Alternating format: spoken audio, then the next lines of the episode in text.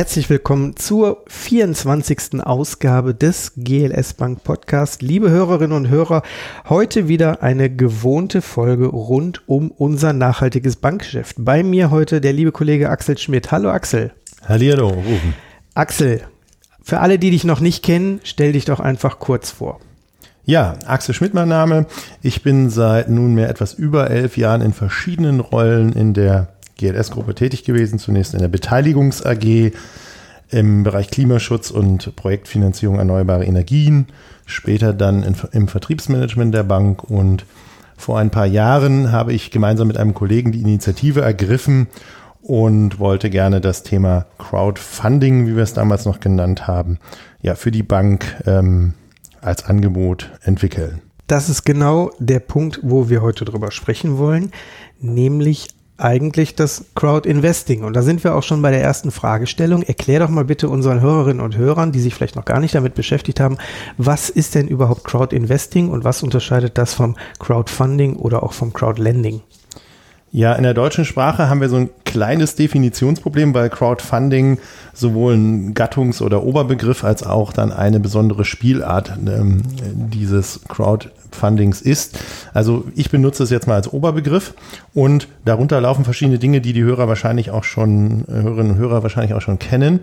Und zwar zum einen so eine klassische Produktvorfinanzierung. Also es gibt irgendeine tolle Uhr, die irgendwas Neues kann. Man zahlt heute 500 US-Dollar auf, äh, an, bei Anbietern wie Kickstarter und bekommt dann das Versprechen, wenn die Uhr zu Ende entwickelt ist, dann kriege ich sie in einem halben Jahr nach Hause geliefert. Das ist also eine Spielart des Crowdfundings. Dann gibt es das Crowdfunding noch in gemeinnützig, wie es zum Beispiel bei unseren Freunden von der Gemeinschaftscrowd der Fall ist, wo man also jetzt dann sozusagen die Entstehung eines neuen Spielplatzes auf der Kita Nimmersatt äh, sozusagen sponsoren kann. Und dann gibt es noch die am wenigsten ausgeprägte kreditbasierte Variante des Crowdlendings und am Schluss eben das Crowdinvesting. Und das kann man, wie wir es heute tun, und das kann man am ehesten zusammenfassen unter dem Schlagwort Geld gegen Zinsen. Und an welcher Stelle kommt jetzt das Crowdinvesting ins Spiel? Ja, das ist halt diese Spielart ähm, Geld gegen Zinsen. Das bedeutet beispielsweise, um es mal plastisch zu machen und aus einem Bereich ein Beispiel zu nehmen, den es ja in der GLS Bank schon sehr lange gibt. Wir rühmen uns ja als einer der ersten in den 90ern, Anfang der 90er, erneuerbare Energien sozusagen fürs Publikum äh, finanzierbar gemacht zu haben. Und damals hatten wir immer so KG-Konstruktionen, ähm, Kommanditgesellschaften, an denen man sich beteiligt, äh, beteiligen musste. Und dann hat man in großen, in großen Runden diskutiert, irgendwie, wenn es ein Problem gab, irgendwie, wie entscheiden wir uns jetzt, äh, wird der Turm nochmal erneuert oder kriegen wir es doch noch hin, obwohl da Risse sind, so nach dem Motto. Jetzt mal ein bisschen plastisch gesprochen. Im Crowd Investing, im Geld gegen Zinsen Modell, haben wir dann jemand vor uns, der einen, beispielsweise einen, einen Windpark errichtet.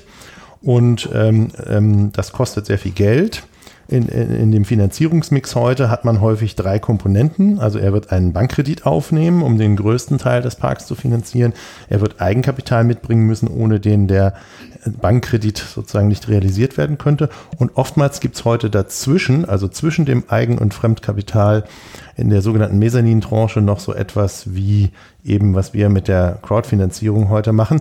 Also einen Teil, der zum wirtschaftlichen Eigenkapital des Unternehmers gerechnet werden kann, Risiko trägt und trotzdem hinter dem echten Eigenkapital ähm, der Gesellschaft steht. Das Mezzanin heißt ja so in so einer mittleren Position eben zwischen Eigenkapital und Fremdkapital. Also etwas weniger Risiko als der Eigenkapitalgeber, deutlich mehr Risiko als die Fremdkapital vergebene Bank. Und in diesem Finanzierungsmix würde man jetzt den Windpark finanzieren und hätte dann zum Beispiel, das war unser zweites Projekt beim Windpark Dachsbach, äh, wäre dann ein schönes Beispiel, dass man dann eben so und so viel 100.000 Euro aus diesem Projekt eben für, ich glaube, es waren damals 4% Verzinsung eben für die Anleger über 10 Jahre investierbar macht. Und jetzt nochmal in 60 Sekunden für diejenigen, die nicht vom Fach sind. Ja, also Crowdinvesting Geld gegen Zinsen heißt, ich habe ein, ein Unternehmen oder ein Projekt, welches ich finanzieren möchte und ähm, mein Eigenkapital, was ich einsetzen muss, möchte ich teilweise durch Mezzaninkapital der Crowdfinanzierung ergänzen. Das heißt, ich habe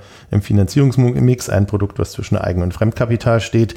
Ähm, es macht es dem Eigenkapital etwas ähnlicher, weil es risikotragend ist und der Bankkredit als Fremdkapital in der Regel unbesichert ist. Deshalb kriege ich auch etwas mehr Zinsen, als eine Bank kriegen würde, wenn sie das gleiche finanzieren würde. Gut, das heißt, Crowd Investing, in welcher Form auch immer, heißt, eine Menge Menschen hat die Möglichkeit, in ein Projekt zu investieren unter den unterschiedlichen Spielarten, äh, Investing, Lending, mit oder ohne produktbasiertem äh, Finanzierungsvolumen etc. Also oder auch eben spendenbasierend, wenn ich sage, ich hau jetzt mal 10 Euro in die Kita rein und die möchte ich auch gar nicht zurückhaben, außer ich kriege vielleicht von den Kindern ein schönes Bild gemalt. Mal abgesehen von dem positiveren Zinssatz, wann macht für jemanden, der eine solche Finanzierung nutzen möchte, das Ganze denn dann Sinn? Du meinst jetzt als Investor oder als jemand, der erstmal ein Projekt als, Erstmal als derjenige, okay. der ein Projekt hat. Genau. Also diejenigen, die die Projekte haben, die nennen wir sozusagen bei uns Emittenten. Und ähm, Emittenten sind grundsätzlich erstmal Unternehmen. Das heißt, äh, du könntest jetzt nicht als Privatperson sagen, ich sammle mal eine halbe Million für mein Projekt so und so ein, sondern du bräuchtest dafür ein Vehikel wie zum Beispiel eine GmbH, eine GmbH, ein KKG, äh, eine UG und so weiter, eine AG. Ähm, also das sind so die Rechtsformen, in denen das äh, im Grunde heute, heute uns entgegentritt.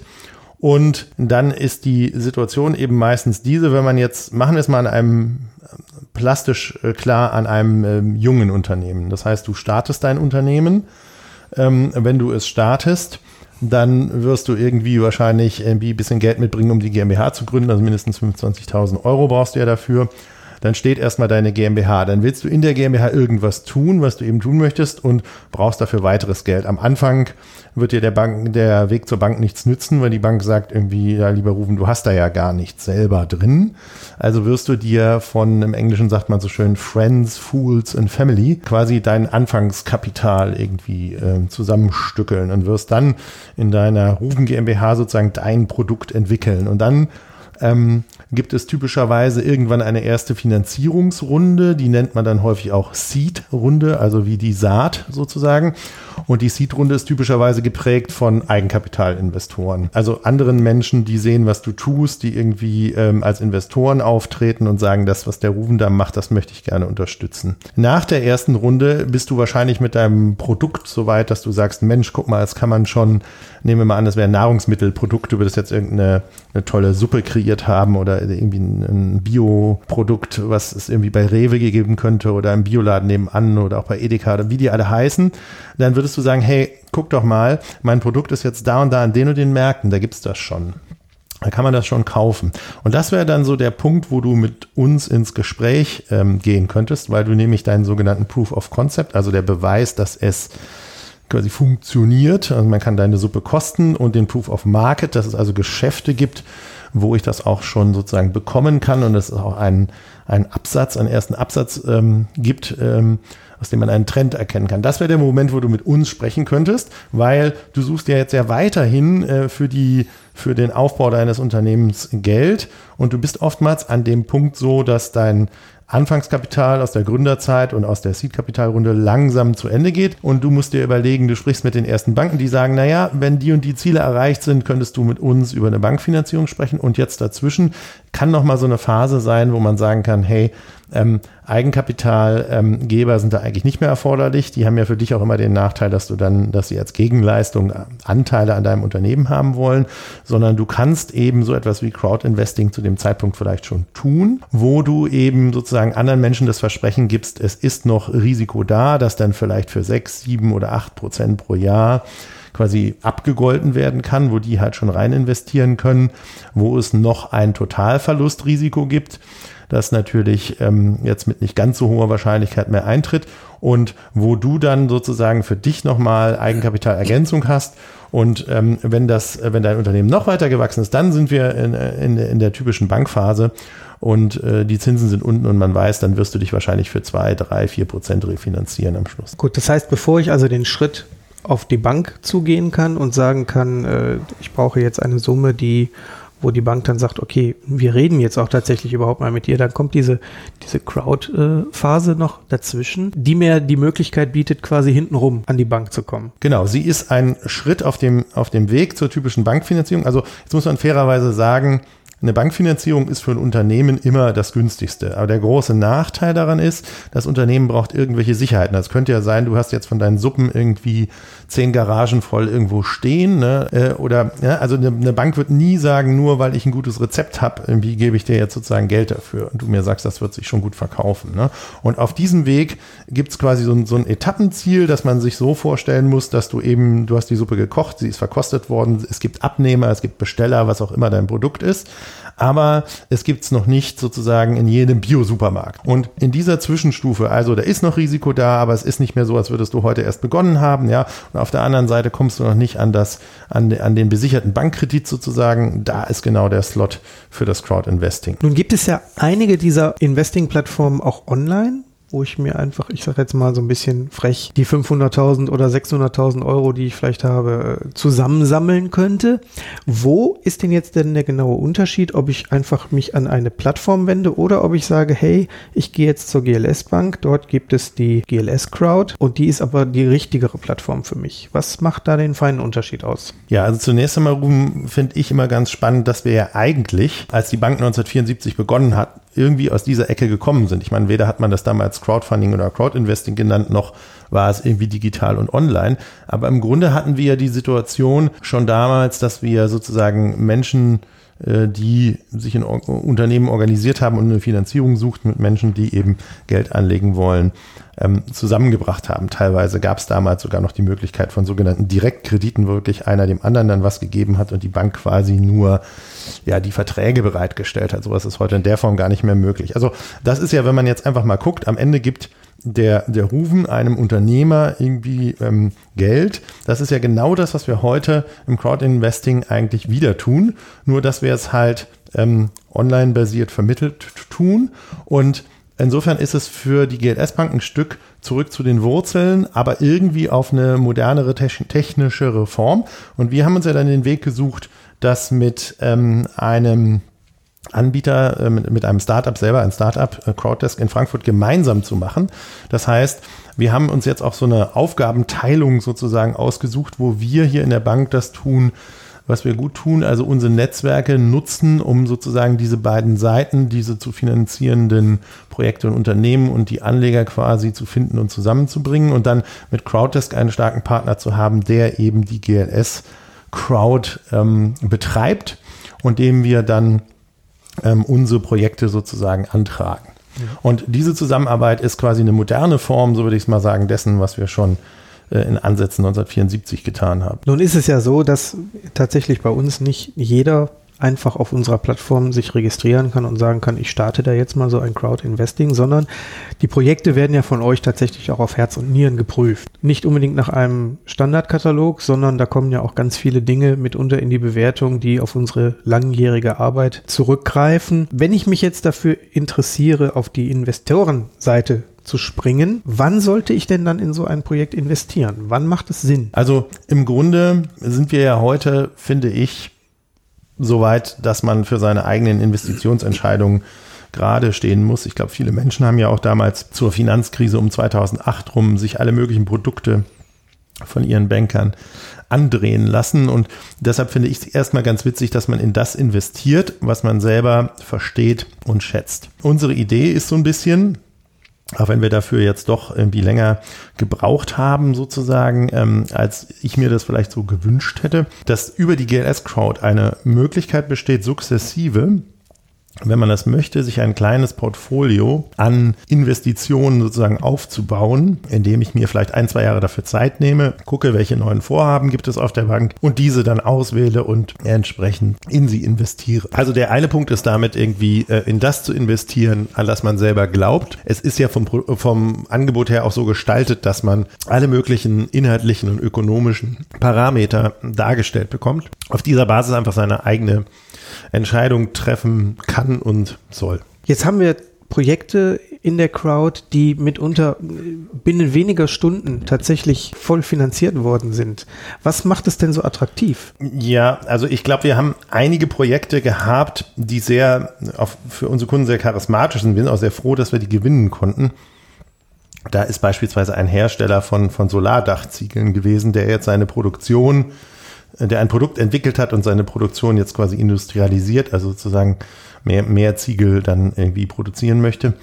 Äh, das wäre so ein typisches Projekt, was, wo einfach die Finanzierung dann am Ende sehr schnell gegangen ist. Und wenn ich also wir wissen es natürlich selber gar nicht ganz genau, aber sozusagen die Gespräche, die wir dann auch mal führen, wenn wir auf irgendwelchen Veranstaltungen Investoren der GLS Crowd treffen, da, da höre ich das dann, dass, dass unsere Menschen, also das, da wo wirklich sozusagen ein, ein Nutzen, ein Neudeutsch Impact erzeugt wird und auf der anderen Seite ein Zinsversprechen da ist, da gibt es, glaube ich, viele Menschen, die sagen, hm, das ist für mich eine, eine gute Kombination, weil ich sehe, dass die Welt dadurch ein Stück weit grüner, ökologischer, sozialer, was auch immer dann in dem jeweiligen Projekt der Kern ist, wird und gleichzeitig ich mein Geld da sozusagen anlegen kann. Man muss allerdings, wenn man das so sagt, das stimmt natürlich so, aber muss man immer fairerweise dazu sagen, dass ähm, ist das Totalverlustrisiko in jedem einzelnen Fall bei diesem Nachrangdarlehen, um die es da am Ende immer geht auf der Plattform, jetzt mal finanztechnisch gesprochen, dass dieser Totalverlust eben tatsächlich immer eintreten kann.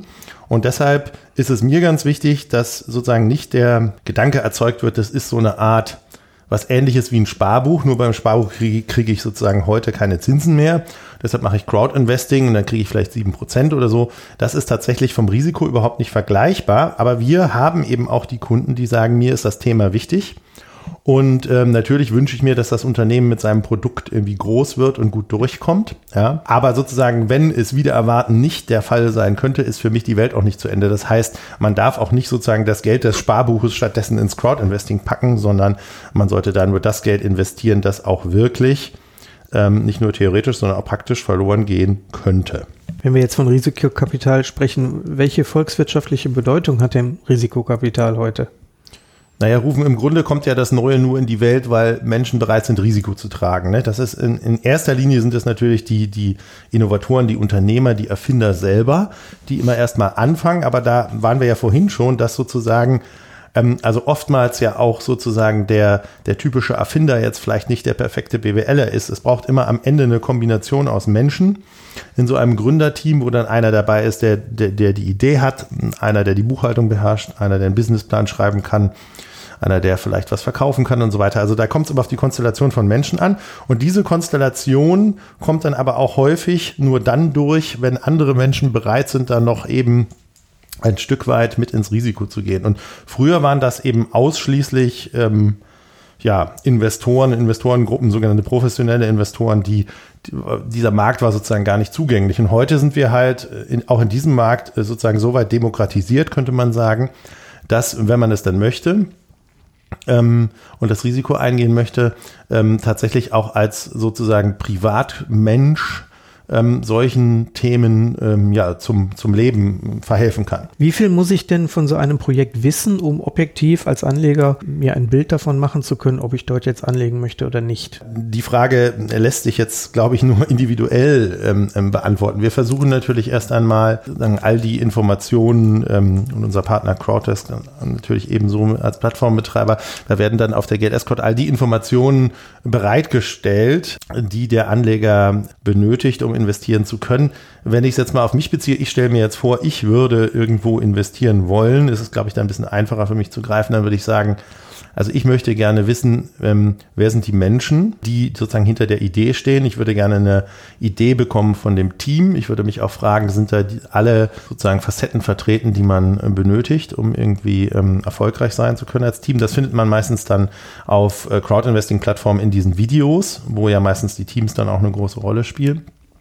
Dann würde ich mich fragen, sozusagen, ähm, wie sieht der Markt aus für das Projekt oder das Produkt?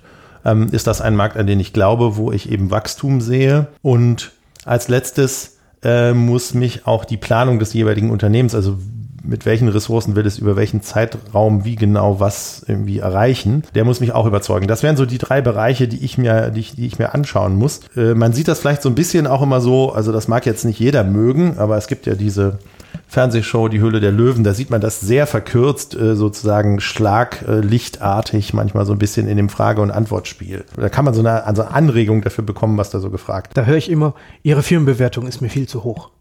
Wie oft kommt das denn im realen Leben vor? Ja, wir sind natürlich etwas später dran. Das sind, das sind ja sozusagen die ähm, äh, mit, mit die ersten Investoren, die da in die Produkte gehen in der Hülle der Löwen. Und insofern geht es da immer um die Bewertung. Wir sind ja bislang, das wird sich aber vielleicht auch noch ändern, rufen. Also bislang sind wir ausschließlich fest verzinslich unterwegs. Ja, das heißt, es gibt ein Zinsversprechen ähm, das dann eben hoffentlich auch eingelöst werden kann des jeweiligen Unternehmens. Also das ist so, wie wir also relativ langweilig daran gehen. Man könnte sich aber auch überlegen, und wir sind da gerade in Überlegungen, ob man nicht auch aber wir haben, wir haben so eine interessante Problematik gerade und das ist das, dass unsere Kunden eigentlich genau die Unternehmen und Projekte lieben, die sozusagen durchaus ähm, mit Risiko behaftet sind. Also ähm, natürlich lieben unsere Kunden auch den Windpark oder sowas, aber das sind ja sozusagen heute eher so ähm, äh, Commodities, also sozusagen typische Themen, in die seit Jahren, wenn nicht Jahrzehnten investiert wird. Und die sind relativ gesehen auch risikoärmer. Ähm, aber unsere Kunden finden eben auch junge Unternehmen total spannend, die irgendwelche Produkte ähm, entwickelt haben, die die Welt eben ein Stück besser machen. Und da ist man dann so ein bisschen limitiert, weil, wie ich vorhin dargestellt habe, wir können ja immer erst, wenn man schon irgendwie sehen kann, dass es funktionieren kann, das ist der früheste Zeitpunkt, in dem man dann mit so einem Crowdinvesting beginnen kann. Und wir gucken uns gerade Möglichkeiten an, ob man nicht auch sagen kann, man, man bildet mehr so, ähm, so den typischen Investor auch ab. Man tut also, man geht mehr, noch mehr ins Risiko und hat noch mehr Chance dann auch sozusagen im Verhältnis zum Unternehmenswert dann ja mit der, mit der Steigerung dabei zu sein. Hm. Das heißt, Weltretter mit tollen Ideen haben bei der GLS Crowd höhere Chancen, finanziert zu werden. ja, mit tollen Ideen, die ökonomisch tragfähig sind, würde ich gerne ergänzen. Mhm. Wenn man sich jetzt mal so den, den Ablauf äh, von einem klassischen Crowdfunding anguckt, also ich habe mir letztens auch äh, ein, ein, Zubehör für eine, für eine Kamera gekauft, was es so auf dem Markt nicht gab und dann habe ich nur eben zwei, drei Mausklicks gemacht und habe meine Kreditkarte hinterlegt und äh, hoffe, dass das jetzt in drei Monaten dann auch geliefert wird. Beim Crowdinvesting ist es ja tatsächlich so, man hat schon eher etwas längere Verträge, die Prozesse, die Prüfungsprozesse. Ist das ein grundsätzliches Problem oder sagt ihr, wir haben es schon digitalisiert so schlank aufgebaut, dass es äh, eigentlich keine Hürde ist für jemanden, der ein Investing sucht. Naja, was heißt keine Hürde? Also es ist, äh, es gibt gewisse Vorarbeiten jetzt beim, beim, beim Emittenten, also bei dem Unternehmen, das finanziert werden soll und natürlich auch bei uns und bei äh, unserem Plattformbetreiber, bei dem Plattformbetreiber in Frankfurt, wo sozusagen vieles läuft, was man jetzt erstmal nicht sieht. Das heißt, bis es äh, so ein, ein, ein investierbares Etwas auf der Plattform gibt, äh, vergehen durchaus so zwölf Wochen oder so, kann man sagen. Im Schnitt, wenn es dann da ist, ist natürlich, ähm, kann es sehr schnell gehen, aber sozusagen die, die Gedanken, die man sich dazu macht, wir haben auch die Möglichkeit extra geschaffen, beispielsweise Rückfragen zu stellen. Die sollten da nicht jetzt irgendwie, also man sollte jetzt nicht dadurch, dass es sehr schnell geht, ähm, sich dazu verleiten lassen, jetzt unreflektiert zu investieren, sondern die Rückfragen kann man stellen. Man kann auch, äh, wie sonst auch, äh, man es im Internet kennt, es gibt ja auch das Widerrufsrecht 14-tägig. Also man kann auch sozusagen, wenn man jetzt Angst hat, man kommt vielleicht nicht mehr unter, kann man auch sozusagen, könnte man sogar die Strategie fahren, zu sagen, ich mache es jetzt erstmal, um es nicht zu verpassen, beschäftige mich dann damit, warte auf die Antworten und kann dann auch widerrufen. Auch das ist möglich. Also uns ist wichtig, dass da sozusagen hinten raus, auch wenn das manchmal sehr schnell geht, keine Hektik entsteht, sondern wir, es sollen ja am Ende die ähm, Menschen investieren, die wirklich davon überzeugt sind. Was gibt's denn so für, für Punkte, wo du sagst, also das kann ich nun mit einem Crowd-Investing überhaupt nicht erreichen. Da seid ihr völlig an der falschen Stelle. Also es gibt Themenfelder, die sich schwer realisieren lassen über Crowd-Investing. Wir hatten zum Beispiel mal ähm, nachgedacht. Ähm, wir haben ja in verschiedenen Branchen gerade das Problem der Nachfolgeregelung, ne, wo irgendwelche Gründer beispielsweise aus der Bioszene jetzt sozusagen sehen müssen, was, wie übergeben sie ihre Unternehmen. Da, da finden wir relativ wenig Ansatzpunkte, da sind andere Instrumente äh, die besseren.